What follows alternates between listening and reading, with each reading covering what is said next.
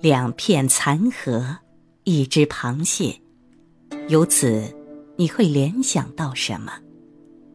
有人会想到夕阳西下时，在秋天的池塘边赏荷品蟹的情景；也有人会想到徐渭的《黄甲图》。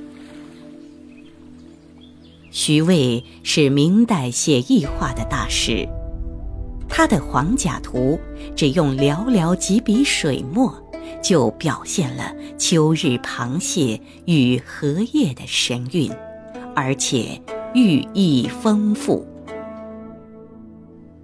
黄甲图》也称《荷蟹图》，画面十分简单，仅有一只螃蟹。蜷缩在两片荷叶之下，两片荷叶占据了画面的主体部分，且一大一小，一远一近，具有很强的层次感。近处的一大片荷叶虽然肥阔，但已经开始凋零，且枝干斜折。显然已是深秋时节的景象。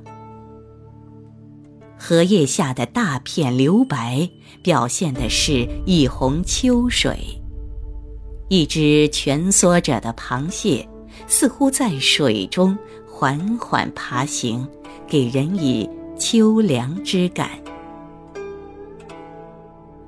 画面虽然简单，却使用了包括浓。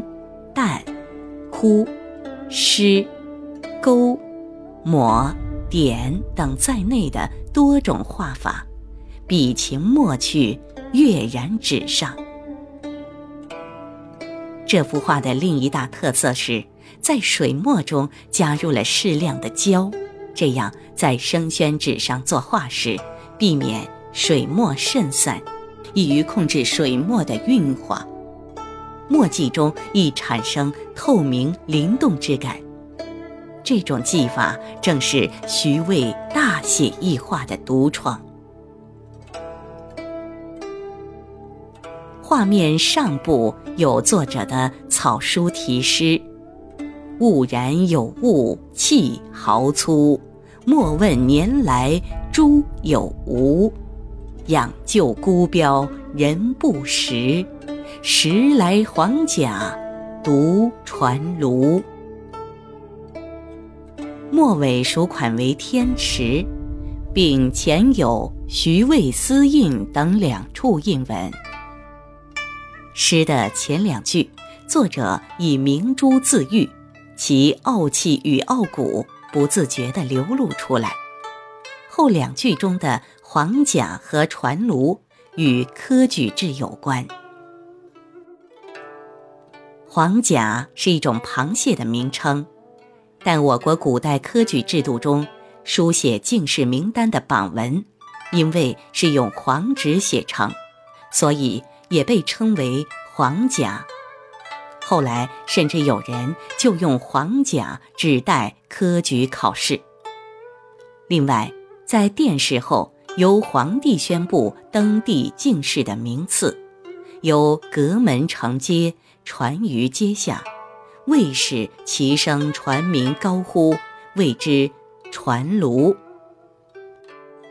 一甲前三名为状元、榜眼、探花；二甲中的第一名进士通称传卢，世称金殿传卢。因为螃蟹有硬甲，民间喜欢以螃蟹加芦苇的图案。寓意一二甲传卢，以此寄托人们对金榜题名的祝愿。在这幅画中，徐渭也以螃蟹的黄甲和传卢比喻科举，只是传卢也与传炉谐音。所谓传炉，也就是将螃蟹煮熟了摆出来。如此一来，诗中的幽默与讽刺意味也就不言而喻了。徐渭正是通过这样的方式，淋漓尽致地表达了自己对于科举制度的调侃，体现了中国花鸟画的人文寓意。徐渭，字文长，号青藤居士、天池山人等，山阴人，是明代中晚期杰出的书画家、文学家。徐渭自幼聪慧，可惜八次乡试未中，更不用说经殿传炉了。后来，徐渭加入胡宗宪幕府，将自己的聪明才智用于抗倭斗争。也就是在胡宗宪的帮助之下，徐渭在四十岁才成为举人。文章赠命达。魑魅喜人过，如此才华横溢的徐渭，一生与科举无缘，最终落魄而死，不能不说是科举制度的悲哀。